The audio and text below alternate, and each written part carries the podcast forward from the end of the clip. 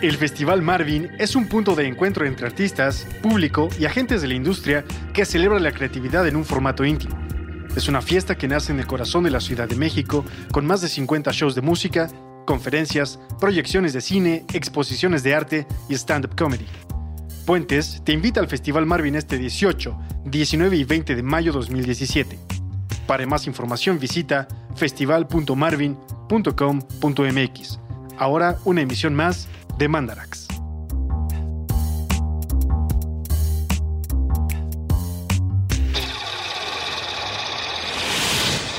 Mandarax. Explicaciones científicas para tu vida diaria. Con Leonora Milán y Alejandra Ortiz Medrano. Puentes.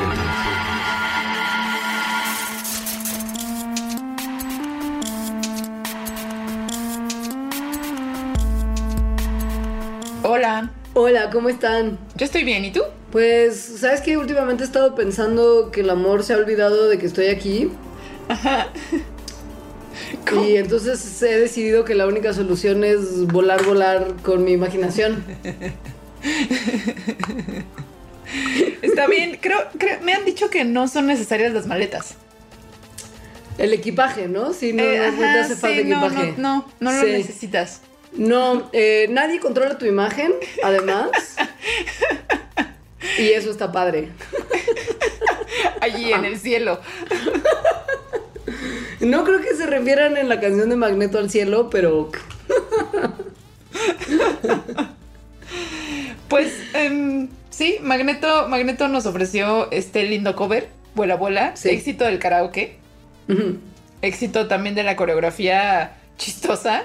sí, de mucho ejercicio. Es una de las coreografías más dinámicas y demandantes en materia de como la sentadilla como tal.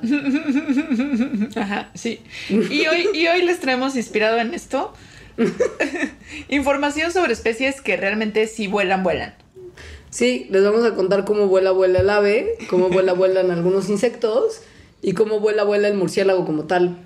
Porque todos ellos, aun cuando cumplen con la misma función de desplazarse de un lado a otro por los aires, lo hacen de formas muy distintas y con mecanismos que han evolucionado de maneras diferentes para llegar al mismo resultado, Y con más hacen- o menos Sí. efectividad. Y lo hacen diferente a como tú vuelas con tu imaginación.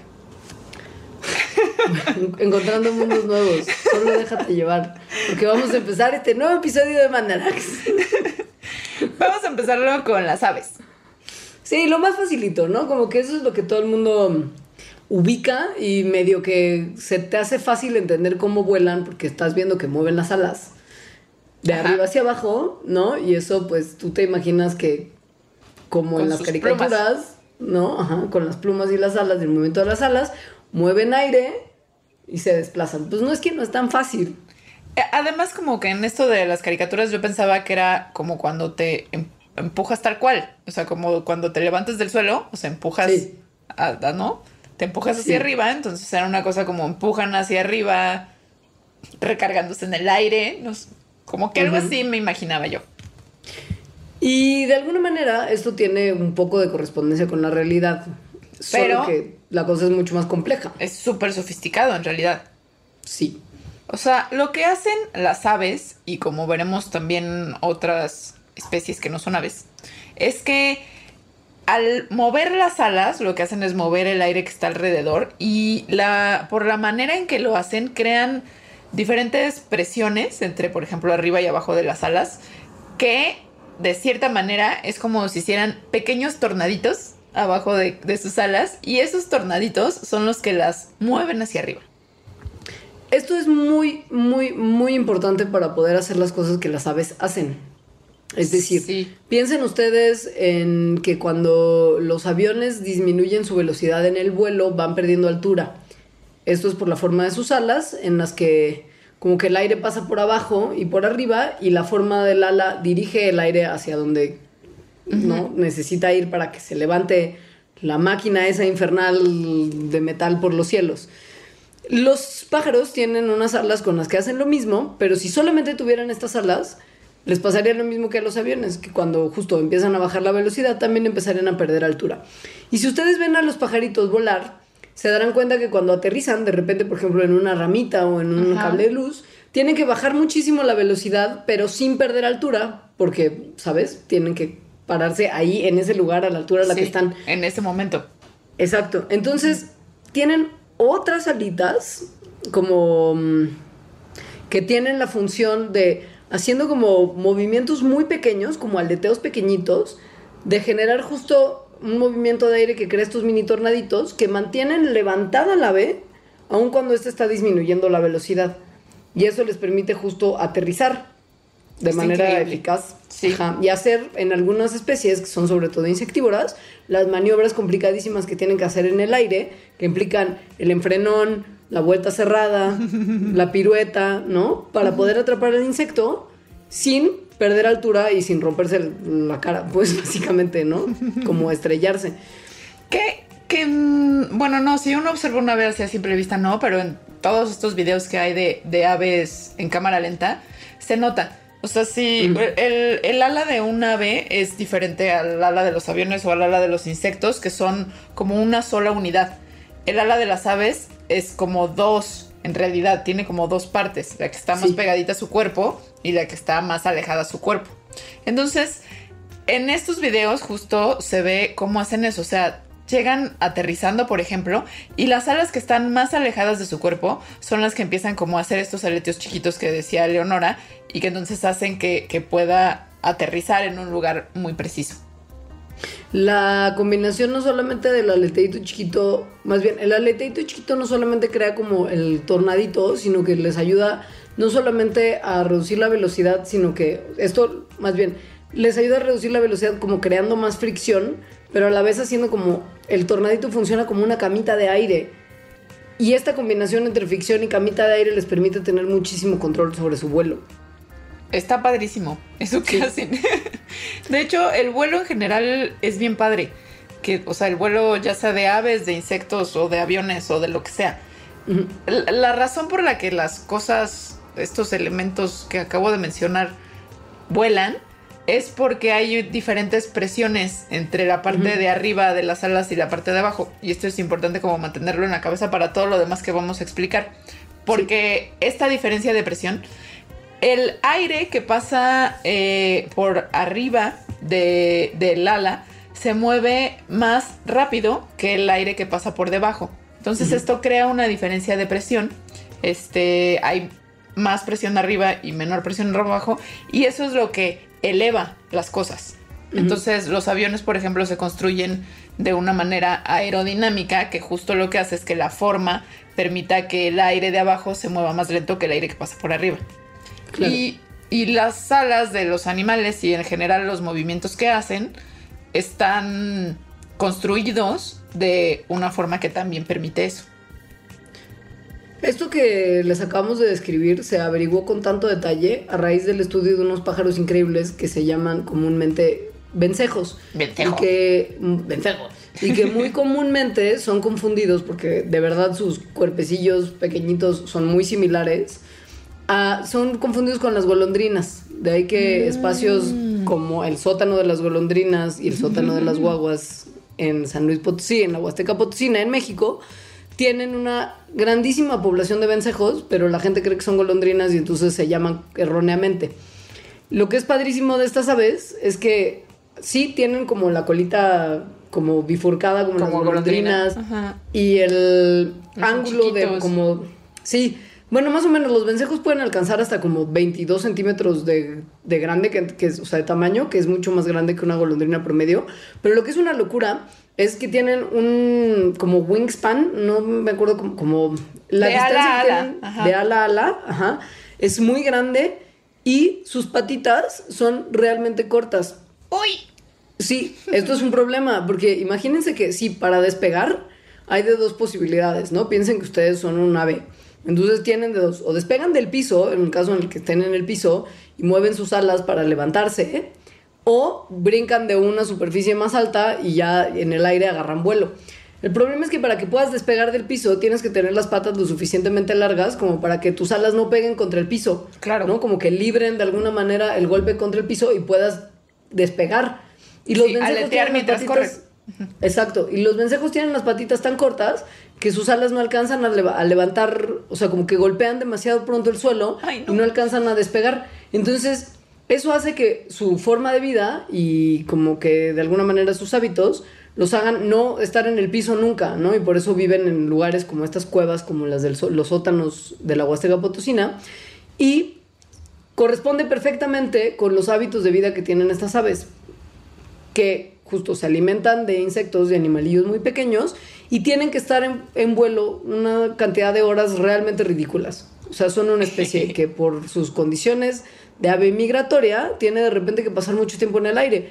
Entonces, Pero lo que es una mucho. locura es que, ajá, mucho, y además vuelan increíble, o sea, son de los, así, hay pajaritos más audaces en sus curvas y en sus frenones y así, pero justo no pueden pararse mucho porque es un problema despegar, tienen que pararse nada más en los aires. Entonces la pregunta que ha como eh, puesto, dejado perplejos a muchos investigadores a lo largo de los años, es bueno, ¿cómo demonios estas avecitas que parecen tan torpes en ciertas circunstancias pueden vivir tanto tiempo en vuelo durante sus largas migraciones? Y recientemente también ya se ha empezado a averiguar qué onda. Pero largas migraciones estamos hablando de seis meses.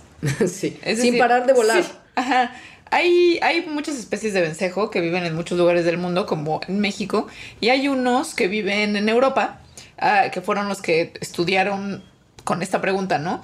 Porque cuando hacían esto de que las van rastreando, en realidad veían que no había ningún momento, o muy pocos momentos, en el que rastrearan que se paraban en ciertos lugares. O sea, eso indicaba que efectivamente no se paran. Entonces, Pero, pero nada. pero nada, o sea, que, que están seis meses en el aire, lo cual es una locura porque pues, tienen que hacer varias cosas, entre ellas, por ejemplo, comer. Y dormir, de alguna forma también tienen que descansar sin parar de volar, que es una cosa que justo muchos de nosotros que necesitamos apagar completamente nuestra conciencia, ¿no? Para poder descansar y amanecer al día siguiente sintiéndonos un poquito más repuestos. Pues es difícil pensar cómo un animal puede seguir realizando una función tan compleja como volar y a la vez descansar su cerebro lo suficiente como para no morir. Entonces, bueno, el chiste es que estos vencejos europeos, que, ¿no? Que su ruta migratoria es una locura porque van de Suiza hasta el desierto del Sahara. Em, no, no paran nunca. Entonces tienen una actividad, que esto lo vieron al ver como cuánta era la energía que estaban gastando. Tienen una actividad continua de estar en el aire. Esto nunca se había visto en animales que volaran, sino solamente en animales marinos, que también pasan pues, un montón de tiempo migrando, pero finalmente es como su Pueden hábitat flotar natural, ¿no? y Es pueden ir flotando. todo el tiempo, Sí, claro. ajá. Las aves, aunque sí pueden flotar o planear en algunos momentos, en realidad gastan mucha energía durante el vuelo. Entonces Claro. esto era como una cosa que a los científicos decían como, oh my god, ¿cómo? Eh, y vieron que los, los vencejos no necesitan pararse para comer y por lo tanto tener ese, esos recursos energéticos porque comen mientras están en el aire. Una cosa que está increíble que se llama plancton aéreo, que es como el plancton marino pero que flota por las nubes, que son como pues bolitas, supongo, de bacteria, de hongos, de semillas, de esporas, de insectillos que van por ahí y los van atrapando en las corrientes de aire en las que van volando.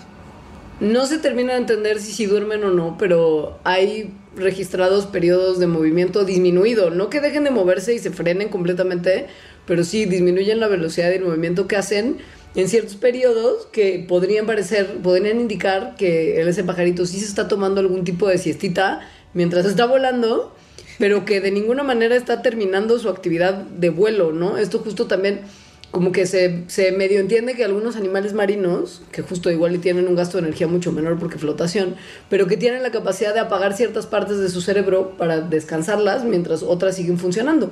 Muy parecido a lo que nosotros hacemos con partes de nuestro cerebro autónomas. que controlan nuestros sistemas y nos permiten vivir y no morir durante la noche. Aquí es un poco lo mismo, pero en movimiento, que es una locura, a mí me lo parece por lo menos. Y los vencejos no son las únicas aves que migran de grandes distancias y que no paran o paran muy poco. Entonces, se ha estudiado en otras cómo le hacen, por ejemplo, para esta cuestión del descanso. El sueño es una actividad necesaria para las aves para los mamíferos, para los animales en general. Entonces, ¿cómo le hace para dormir si no paran nunca de volar? Y al parecer, una de las estrategias que utilizan unas aves migratorias que son americanas, que migran del norte de Canadá y Alaska hacia América Central y Sudamérica, es que toman algo que a mí me encantaría tener la habilidad de hacer, que son cientos de power naps al día. Pero power naps de como 9 segundos en promedio cada siestita. Esto está increíble, son micro siestas. Es como de, espérame, espérame, espérame. Ya. 9 segundos, güey, ya estoy, ya estoy. en un ratito me echo otra. Mientras estamos grabando Mandarax, yo podría tomar miles de power naps. Entonces, como tú estás hablando, yo, power nap. Ah, sí.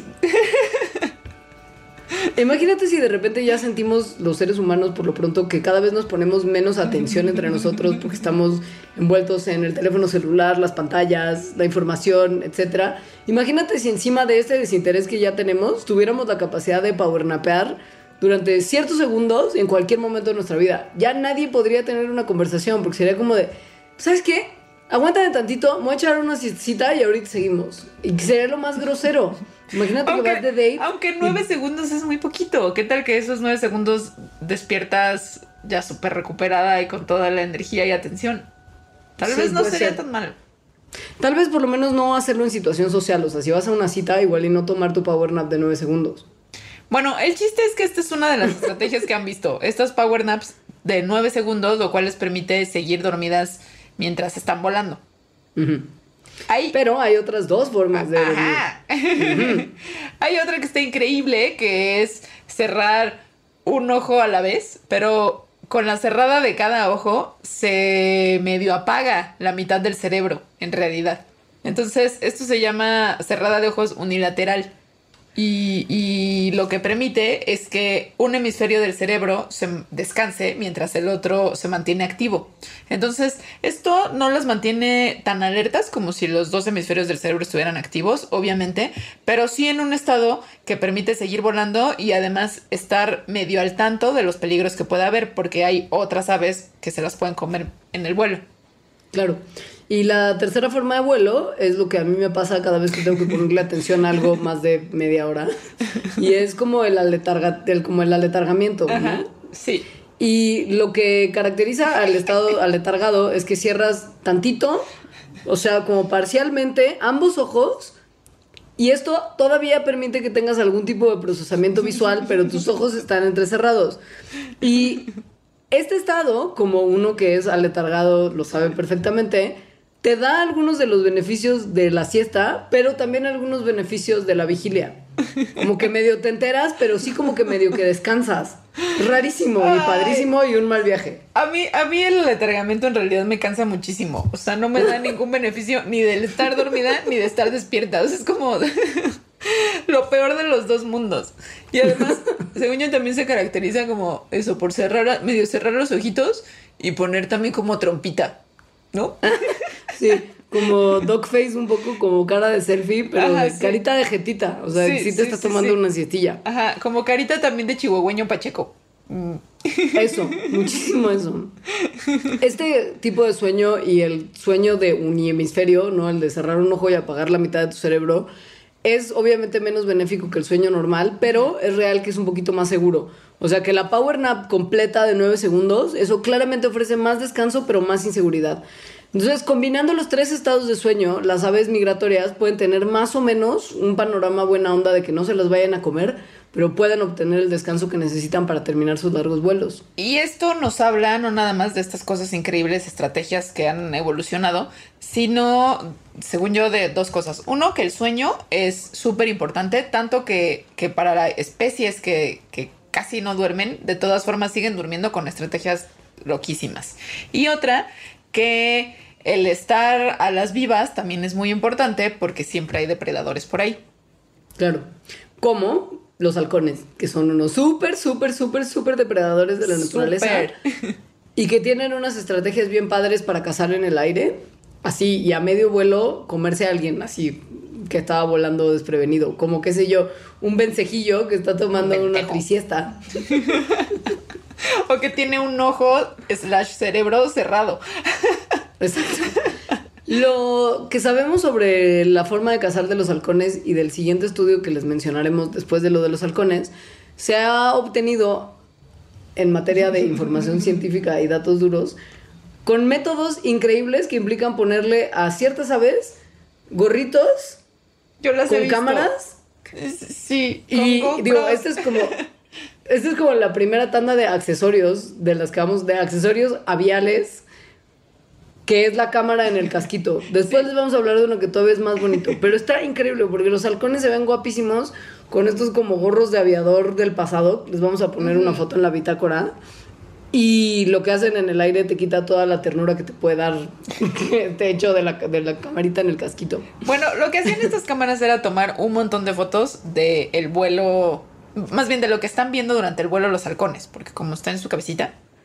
Eh, y entonces a partir de esas imágenes, las personas que las analizaron pudieron determinar cómo es que los halcones tienen tanta precisión al cazar a sus presas, porque además las cazan mientras están tanto los halcones como las presas volando. Es decir, es una presa en movimiento.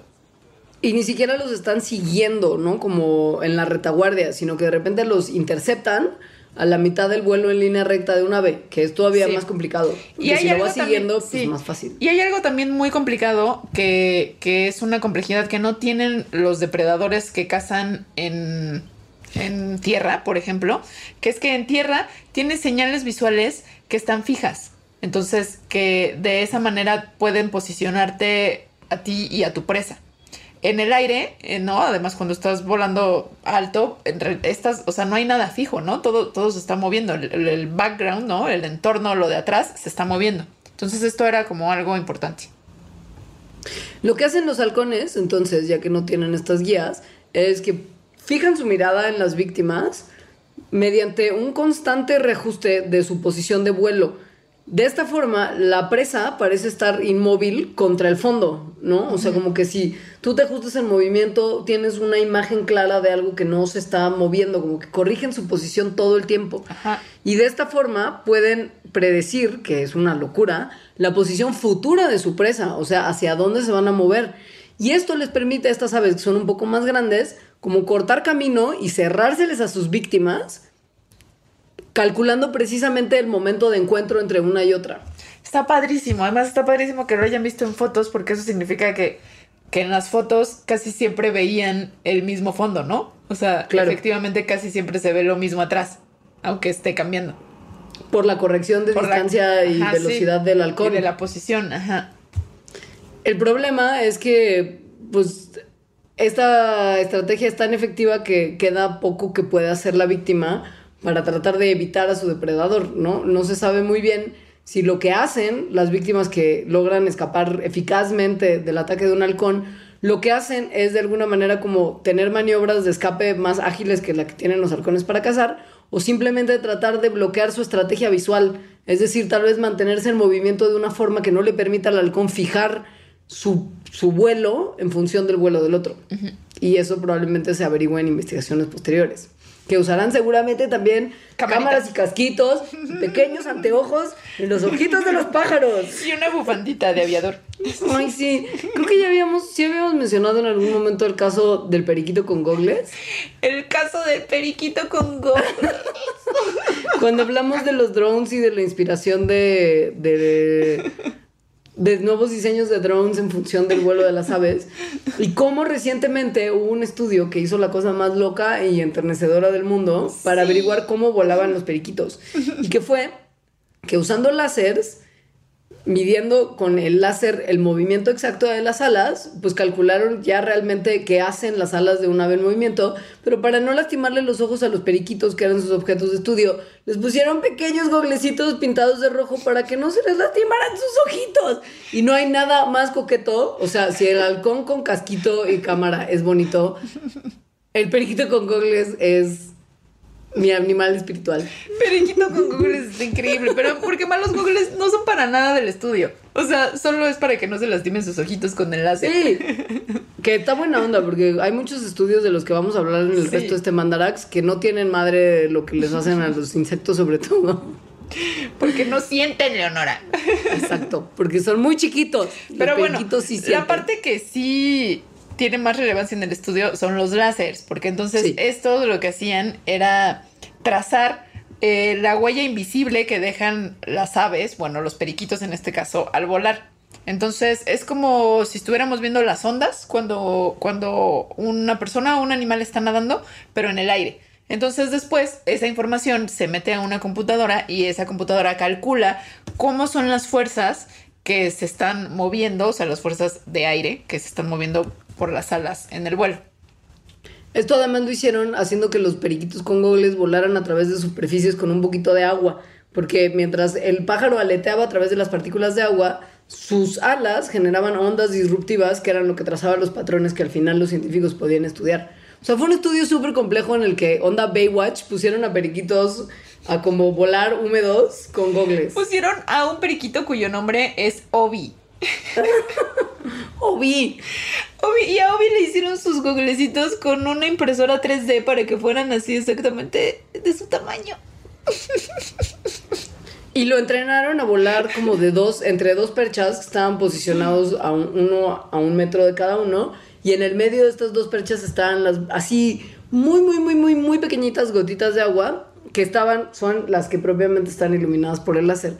Entonces iba majestuosamente en vuelo Obi, este metro entero entre percha y percha, volando bajo las gotas de agua iluminado por el láser.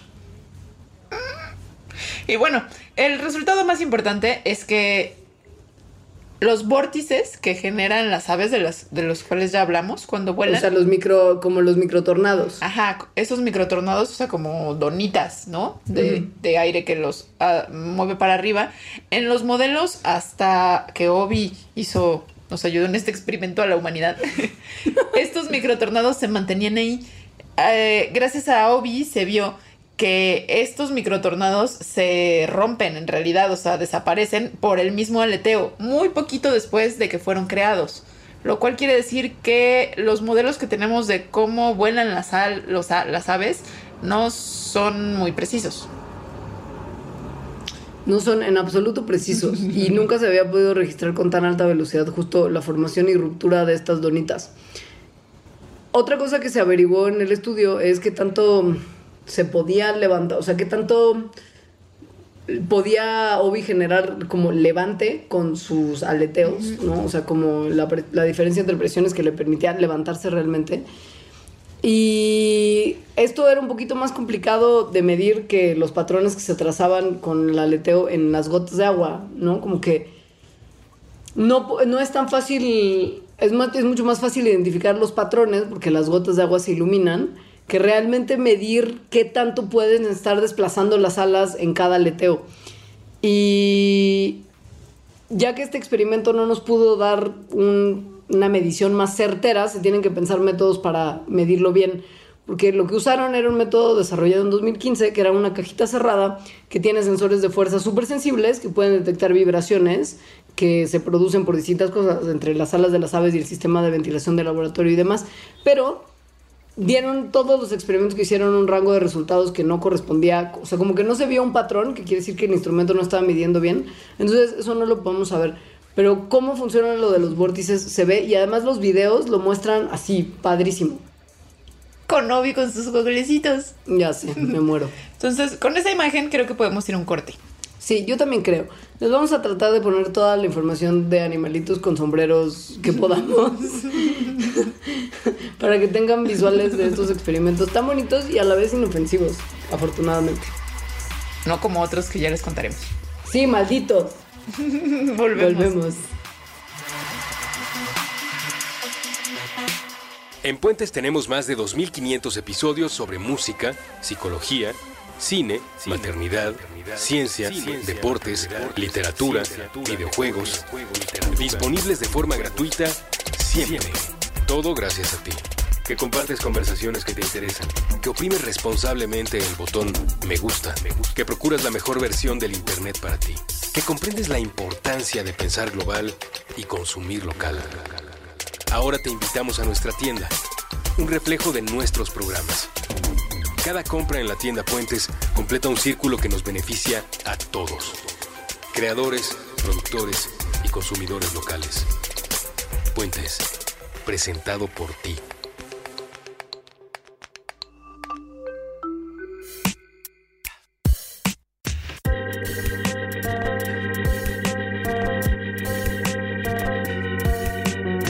Hello, volvimos. Volvimos para revelar más secretos del vuelo. Tranqui- tranquila, National Geographic. No, una cosa nada más sobre el vuelo de las aves que está bien interesante y que creo que a más de uno le habrá dado curiosidad saber. Es cómo demonios las parvadas que se mueven en los aires. Muchísimas todos juntos, ajá. Sí, lo hacen tan parejitas y al mismo tiempo, o sea, como al unísono. Obviamente esto no es fácil, si ya vimos que para cazar a un pajarito tienes que hacer mil cálculos y mantener a la presa como estática contra tu campo de visión, también seguir a otro grupo de aves de una forma tan exacta y tan precisa no son enchiladas. Es que además no solo no se estrellan y van como coordinadas, sino que hacen formaciones que son simétricas. Todo es simétrico y todo tiene un timing perfecto. Y se puede explicar, contrario a lo que uno pensaría, con un modelo muy sencillo. Este modelo lo que estudia es cómo los pájaros cambian colectivamente de un estado de vuelo a un estado de aterrizaje, ¿no? En el cual la acción grupal, o sea, la decisión colectiva de los pajarillos, es más importante que las intenciones individuales de cada pajarito de cómo y dónde va a aterrizar. Esto es muy tremendo porque de alguna manera se pierde el libre albedrío del pajarillo por, por una acción grupal de, y realizada en- exactamente.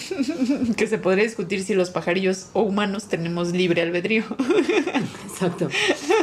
Es muy fácil identificar que algunos pajarillos, incluyendo a los cisnes, a los gansos, a los pelícanos, a los flamingos, los hemos visto volar formando patrones en V, como en V, en el que hay uno en la punta y de sí. ahí salen dos hileras de pájaros que se van abriendo un poquito como en triángulo, como una V en los aires. Sí. Y estas formaciones lo que ayudan es que les permiten a los pájaros conservar energía, ya que cada pajarillo vuela un poquito delante del otro, rompiendo un poco la resistencia al viento.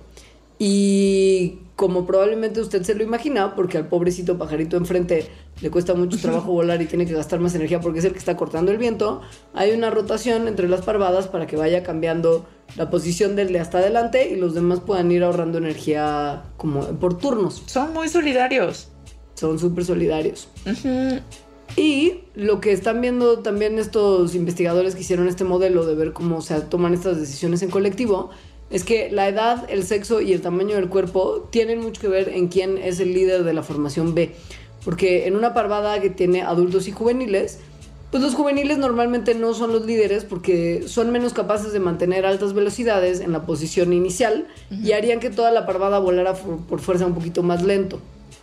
Mm. Ajá, o sea, pues más debilucho, entonces frena a todos los demás. Ajá.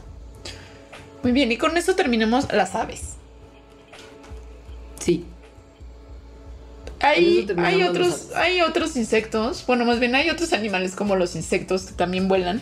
Y en particular unos que son de mis peores enemigos, ya les dedicamos un mandarax completo, son los mosquitos. Los mosquitos vuelan de una forma bien rara. Se acaban de dar cuenta porque justo había sido complicado medir su, su vuelo y tener tomas que permitieran ver cómo se mueven sus alas.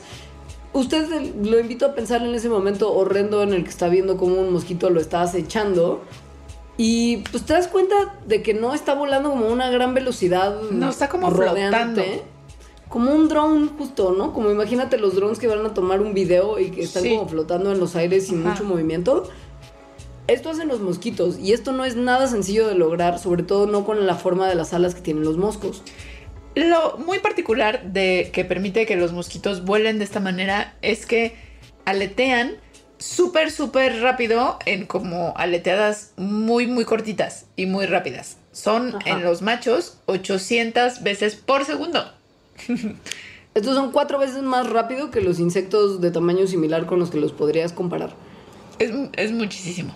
Sí, sí es muchísimo. Y aún así, lo que hacen principalmente es como justo como planear y nada más estar ahí como droncito volando. esto lo logran, o sea, además del aleteo así como muy rapidísimo, es eh, que cuando están generando el levante, o sea, el aleteo que hace que, que se mantengan en el aire, rotan sus alas. Piensen como si fueran, no sé si hayan ido en un kayak o en un bote de remos en algún momento, que tienes que cambiar la dirección del remo para que la paleta esté en algunos momentos acostada y en algunos momentos como paradita, en caso de que vayas o a jalar agua o a regresarla a la posición para volverla a introducir al agua. Esto obviamente también ayuda a que el aire pase de maneras distintas y puedas jalar agua y no cortar y cortar el aire para justo que no te frene este movimiento.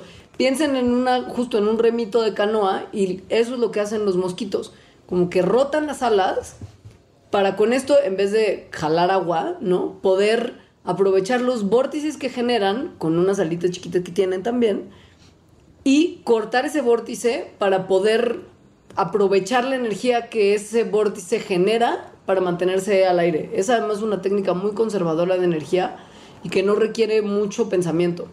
Lo cual es importante porque si están moviendo las alas 800 veces en un segundo, entonces si lo hicieran de una manera convencional gastarían muchísima energía y también habría como mucha capacidad de su sistema nervioso puesta en solamente hacer eso, lo cual no sucede, ¿no? No, porque además los mosquitos no tienen un sistema nervioso acá tan desarrollado y tan capaz como para hacerlo así. Entonces, esta como canoísmo de sus alas es lo que les permite que puedan hacer tantos aleteos y sin tener su justo sistemas nerviosos muy complejos ni mucha energía. Si no les viene bien la analogía del remito de la canoa, imagínense que están trazando con sus alas un número 8, como el signo de infinito, hermano, más que el número 8, ¿no? Y que justo esto es lo que permite cortar estas burbujas de aire que generan ellos mismos y mantenerse súper elevaditos, sin gastar nada de energía. Ahora, el que los mosquitos sean los únicos insectos que tienen este tipo de vuelo, o sea, de tantas aleteadas por segundo, que aunque conserven energía, o sea, que aunque hayan encontrado una estrategia para hacerlo más eficientemente, pues de todas formas no suena tan eficiente. Eh, tanto que pues ninguna otra especie lo hace así. La razón que se cree que, que esto evoluciona en los mosquitos es el sexo. Porque los aleteos de mosquito es lo que hace ese tonito del mal. y justo ese chiflidito horrendo que hacen sus alitas porque aletean tan rápido es la manera en que se comunican machos y hembras para reproducirse. Está bien padre porque machean las frecuencias de vuelo, ¿no? O sea, como que el macho hace su vibración a sus ritmos, ¿no? Como con sus aleteos súper veloces y la hembra se, se sintoniza con ese aleteo para identificar una posible parejita. Pero entonces eso les ha traído el costo de volar como vuelan, es decir, como un dron medio aletargado y que sea más fácil matar a un mosquito que a una abeja o a una mosca o a cualquier otro insecto que está volando. Eso quiere decir que la presión por tener sexo pues fue evolutivamente más importante que la presión por no morir y escapar.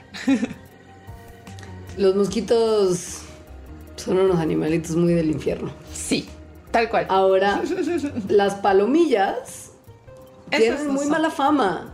Sí, pero esas no son del infierno. Pero pues hay gente que le tiene mucho miedo a la palomilla. Ya sabes que hay una palomilla negra en tu casa y entonces crees que es mala agüero y la tienes que como matar. Y estas pobres, no solamente las negras, sino las palomillitas en sus múltiples tamaños, la pasan de repente medio mal para poder volar porque son animalitos que no están tan bien equipados para su vuelo. Y nosotros ahí vamos a creer que además son de mala suerte y de Satanás. Y hasta hace poco ni siquiera entendíamos cómo era que lograban volar. De hecho, ¿pasa? Sí. No, nada.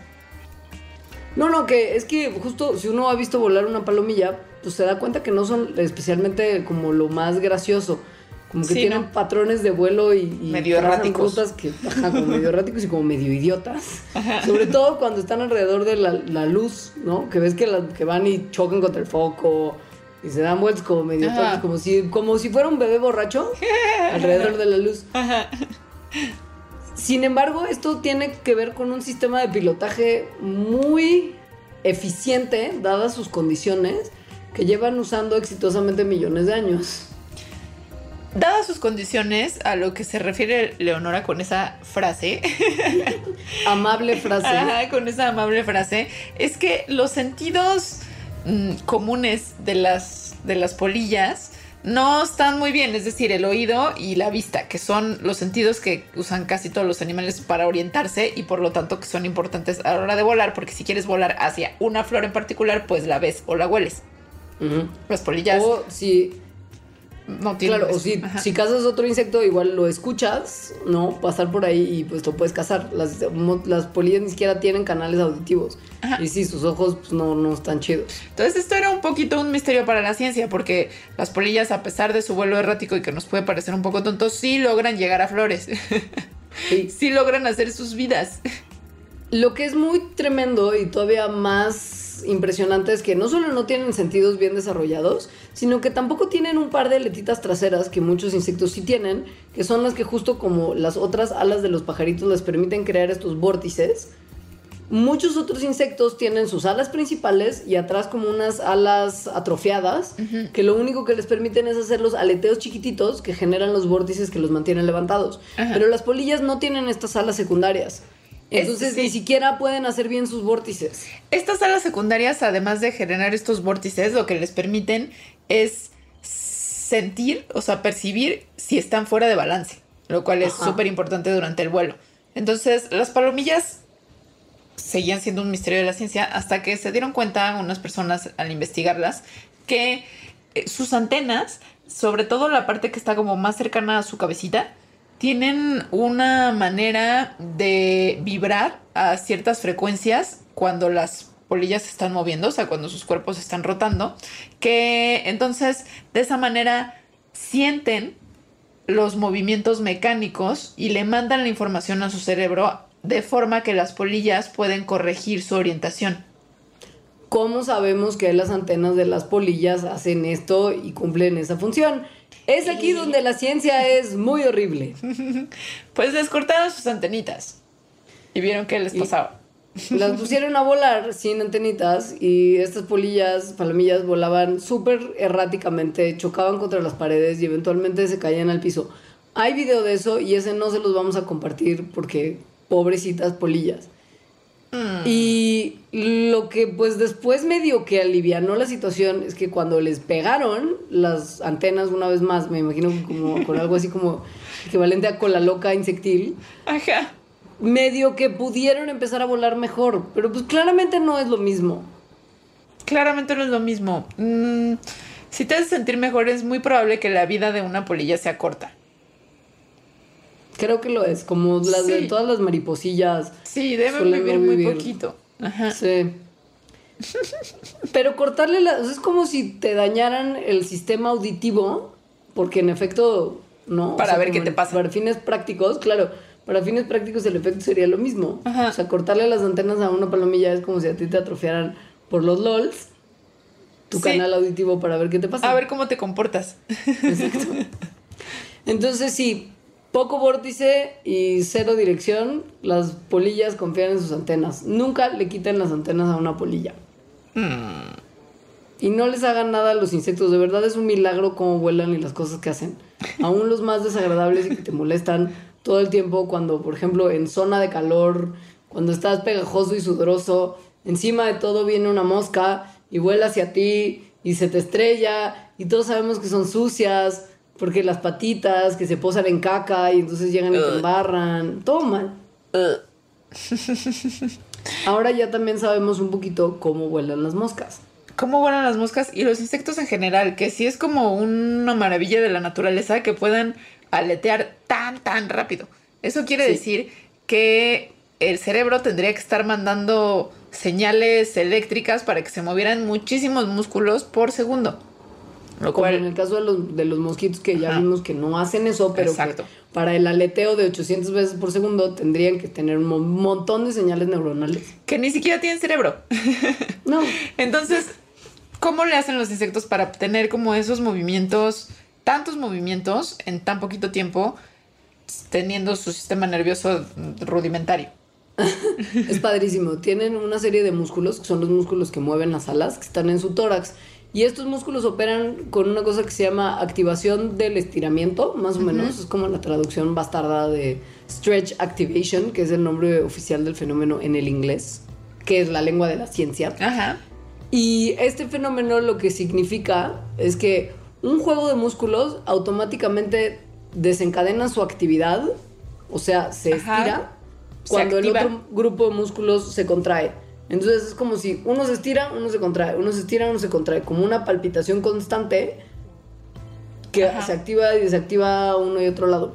Eso quiere decir que no necesitas un montón de impulsos del cerebro para hacer eso. Necesitas solo uno que lo inicie. Y pues Y en todo lo demás se hace como en un, como en un ciclo de retroalimentación, en el que uno se contrae y el otro ya se está estirando. Lo que no saben bien es cómo le hacen para apagarlo. No, porque pues, eventualmente dejan de volar. Ajá, sí. Eso Ya eventualmente se darán cuenta de qué pasará, pero por ahora, pues Eso sigue siendo un misterio de la ciencia. sí. Lo que es bien bonito es que este tipo de estudios y entender cómo funciona este mecanismo de la activación del estiramiento nos puede ayudar a entender muy claramente cómo funciona nuestro corazón. Porque si usted lo piensa, es un músculo autónomo también que se contrae y se distiende de manera muy sincronizada y muy rítmica. Sí. Y no estamos todo el tiempo pensando en qué está pasando con nuestro corazón. O sí, Esto lo hicieron. O sí. O sí. No, Alejandra, los sentimientos no son del corazón, ¿Qué está son del pasando cerebro. con mi corazón? No. Siento la magia del amor y ahora quiero informarme. Pero ¿cómo? ¿Cómo le hago? ¿Ubicas esta canción del control de natalidad que el gobierno nos está tratando? No, pero recuerdo una cita de la canción que nombra este episodio de Mandarax, que es, si estás solo en un rincón y la Ah, tristeza y- entra en claro. tu corazón, vuela, vuela. Vuela, vuela. Con tu imaginación. El abejorro es un animalito también que tiene un mecanismo de vuelo muy interesante, menos poético que ciertos otros insectos que vuelan como nuestro corazón late, pero que Ajá. desafía la física en cada aleteo. Sobre todo porque es muy pesadito. ¿no? Es son gorditos. Ajá, sí. Y tiene unas alitas muy chiquitas. Entonces, esto era como otro misterio de la ciencia. ¿Cómo le hace para volar? Tal cual, algo gordito con alitas chiquitas. Las alitas tendrían que generar muchísima fuerza para mantener un insecto de su peso como proporcional en el aire. hay, hay ahora ya lo sabemos, hay detalles que faltan, pero es una cosa bien interesante. Que en realidad aplica para el abejorro con su solo cuerpito, pero si piensan en abejas, por ejemplo, cuando van por polen, sí están cargando mucho peso con sus alitas. Entonces, ¿cómo le hacen para volar? El chiste es que a unos abejorros les tomaron muchísimas fotografías para darse cuenta, para ver cómo movían estas alitas. Y la forma en que mueven las alitas se parece, según yo, un poquito a, a la de los mosquitos. Es un poco diferente. Es como si pusieran su mano, o sea, su brazo paralelo al piso, con la palma hacia abajo, lo movieran el brazo hacia arriba y cuando llegara a enfrente de nosotros, mueven el pulgar hacia arriba y lo hacen hacia atrás. Cuando llega otra vez a un lado, mueven la palma hacia abajo y así, ¿no? Es también parecidish a lo que haces cuando remas. Ajá, sí, sí, sí, por eso digo es parecidish también Sí. al mosquito. Sí. Entonces, eso crea una dinámica de fluido que le permite que mantenerse a flote sin tanta energía. Lo que es bien interesante es que esta dinámica de fluidos es muy diferente de lo que estaríamos esperando, por ejemplo, que hace volar a un avión. Ya que las alas del avión obligan al aire a ir hacia abajo, que es lo que empuja al ala y eh, por lo mismo al avión hacia arriba, funciona muy distinto en los insectos como los abejorros. Ya que este movimiento de mm, alita es como una especie más bien de propulsor de helicóptero más que de la alita de un avión, depende muchísimo de los vórtices que se crean. O sea, de Los estos como mini tornaditos. Sí, Solo que estos no se hacen como de arriba hacia abajo con distintos juegos de alas, como en otros insectitos, sino como si volaran de atrás hacia adelante, más bien, o sea, que su, su, aleteo fuera de atrás hacia adelante. Y eso si ustedes lo hacen con sus manos, o sea, extender sus palmas, ponerlas como a la altura de sus chichis y moverlas de adelante hacia atrás, se siente cómo se generan como pequeños diferencias de presión en el aire en un lado a otro de nuestras manos y probablemente si lo estuviéramos viendo con láser y gotitas de agua estaríamos generando algún tipo de vórtice nosotros también. Sobre todo si lo hiciéramos muy rápido. Y esto, además de saber cómo vuelan los abejorros, le importa a la gente porque quieren hacer robotitos que vuelen de una manera como los insectos. No para el mal, pero piensan que si nuestros polinizadores están empezando a escasear, porque las abejas están en crisis, igual y hacer abejitas robóticas podría aliviar algunas situaciones. O sea, no les queremos recordar ese capítulo de Black Mirror, pero pongan que es una cosa así. Ni de Mandarax dedicado a las abejas, que también tuvimos un episodio en el pasado. Sí. Sobre el tema de cómo las abejas nos están fallando. Que ya sabemos también cómo vuelan el abejorro y la abejita. Ya sabemos cómo vuelan. Creo que y, nos queda poco tiempo y ya cubrimos insectos, ya cubrimos aves. No, para finalizar podríamos cubrir a nuestros amiguitos darks, los murciélagos. Yo creo que eso sería una muy buena idea. Podemos ir a un corte y regresar okay. a hablar de ello. Bueno. Bueno, ahora volvemos.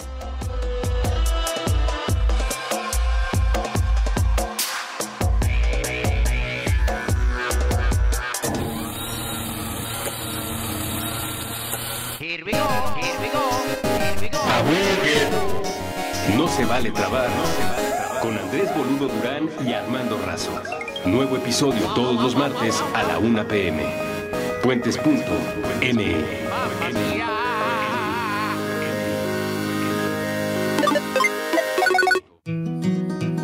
Núcleo distante. Canciones, personas y discusiones. Con Ulises Allís y David Aguilar. Todos los viernes a las 4 de la tarde. A través de Puentes.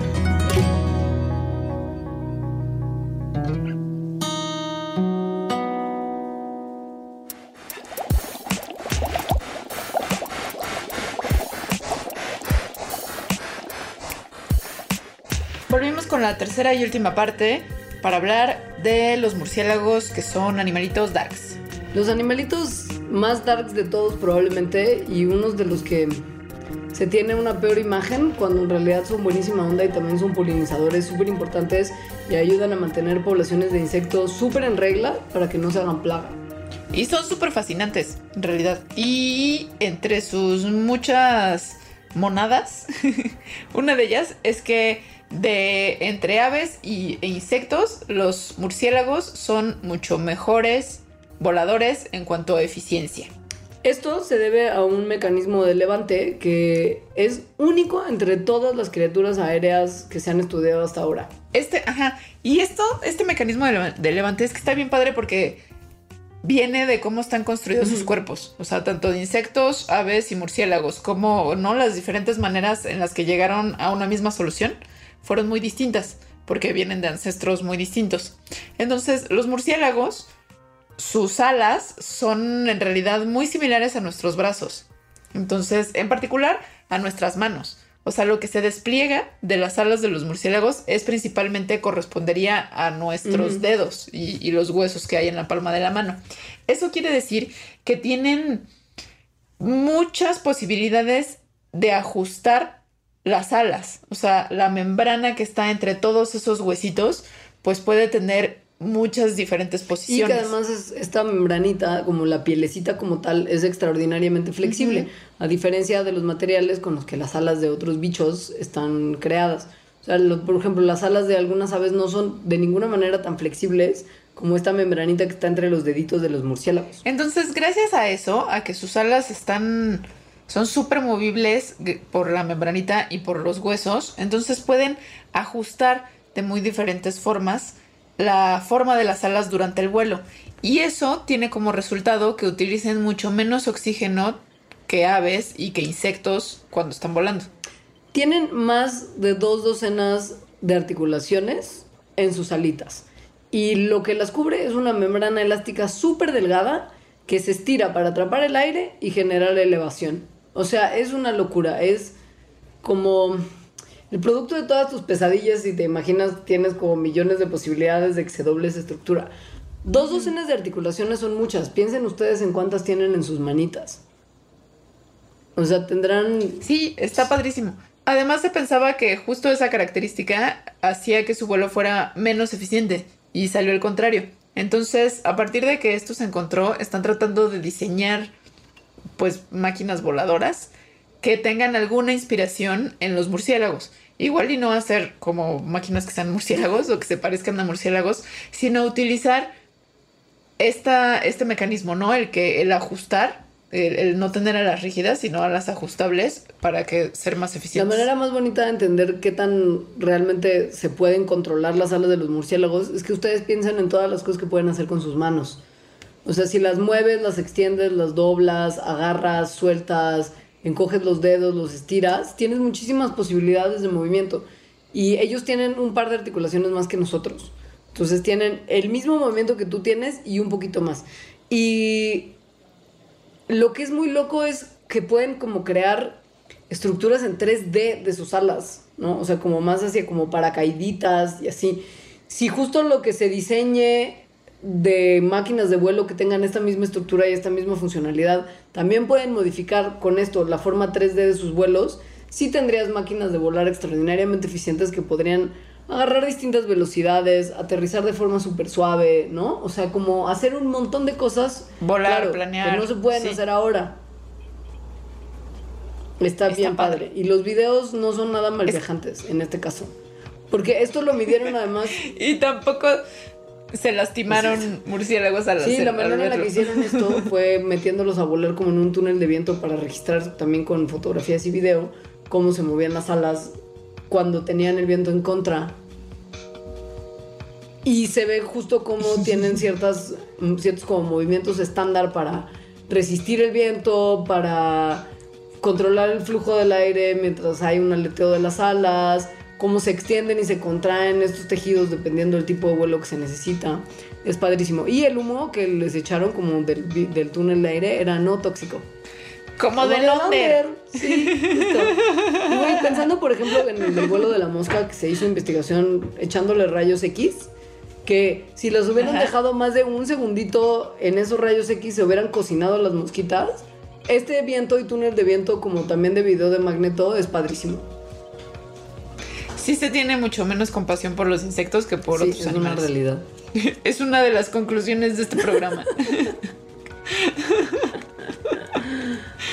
y bueno, hemos acabado. Es un tema que podría probablemente dar para más, pero creo que con los ejemplos que tenemos ya hay una claridad de cómo hay ciertos mecanismos en el vuelo de distintas especies y distintas familias, ¿no? De animales que están difícilmente relacionados entre sí, que sin embargo generan más o menos los mismos mecanismos. O sea, el tema de los mini tornados en aves e insectos está padrísimo. Y sí, esto como que no tiene nada que ver con lo que les contamos después de los murciélagos, ¿no? que vuelan de una forma completamente distinta. Sí, podríamos tener una parte 2 que yo ya lo estoy pensando, porque no hablamos del origen del vuelo en aves, o sea, de dinosaurios. Es que justo lo que creo que es bien interesante es eventualmente empezar a pensar en justo la evolución del vuelo en sus distintas, en sus distintas ramas. Porque se cree que los murciélagos, por ejemplo, vienen de algo más parecido como a una ardilla voladora. Si piensas en cómo extienden sus telitas, que salen justo también de la zona de los brazos y de sus deditos. El murciélago es mucho más parecido a eso que a un ave. Eh, sí, es, eh, eh, analiza además el vuelo desde la perspectiva evolutiva, o sea, como tomándolo como sus diferentes orígenes, cómo llegan a esa misma solución, también es como ejemplo Entonces, algún día les hablaremos de esto, pero hoy ya no. Sí. Hoy les pues dejamos. Muchas gracias. Sí, les dejamos agradecimientos y besos y apapachos. Y. Y periquito con Ese es tu nombre clave, por supuesto. El mío es Halcón con cámara. bueno. Les pedimos que nos manden sus sugerencias de temas. Si tienen alguna duda existencial, comuníquenosla. Si tienen algún tipo de comentario sobre el programa, lo recibimos tanto en nuestros twitters personales como en Twitter y Facebook de Mandarax, que se los vamos a decir como siempre al final del programa. No, espera, gracias. mi Twitter es arroba leos. Ah, perdón. El mío es muchas gracias. Ah, ¿verdad? El mío es arroba alita Los de. Mandarax son arroba Mandarax y facebook.com diagonal Mandarax lo explica todo. ¿Cómo ya estabas pensando nada más en evolución del vuelo y estás clavada viendo al horizonte? De Sí. verdad, es que ustedes no la ven, pero está viendo como al techo de su cuarto pensando justo en seguro dinosaurios y cómo a partir de ellos el vuelo y entonces cómo esas ardillas voladoras que son murciélagos son tan distintas y tan poco Es que, es, interesantes. es que es todo, es todo un debate. Y además ha habido otros animales ya extintos que han volado. Por ejemplo, los reptiles voladores, ¿no? Los pterodáctilos. No, sí está, sí me clavé, perdón. Súper te clavaste, nunca te había visto así a distancia. Bueno, muchas gracias. Ahora sí. Adiós. Adiós.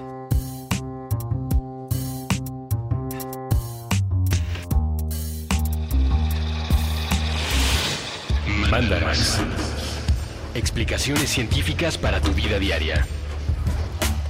Con Leonora Milán y Alejandra Ortiz Medrano. Puentes. Top Expansión Tecnología. Gadgets. Lanzamientos, reportajes y el negocio de las tecnológicas. En 10 años, el metaverso aportará 5% al PIB de Latinoamérica. Internet ha representado muchos cambios para el mundo y la religión no se ha escapado de ello. Los mexicanos cada vez tenemos casas más tecnológicas. Todo en menos de 5 minutos. Top Expansión Tecnología. Xbox tiene una nueva multa. Adam Mosseri, director de Instagram. Top Expansión Tecnología. De lunes a viernes a partir de las 6 de la mañana.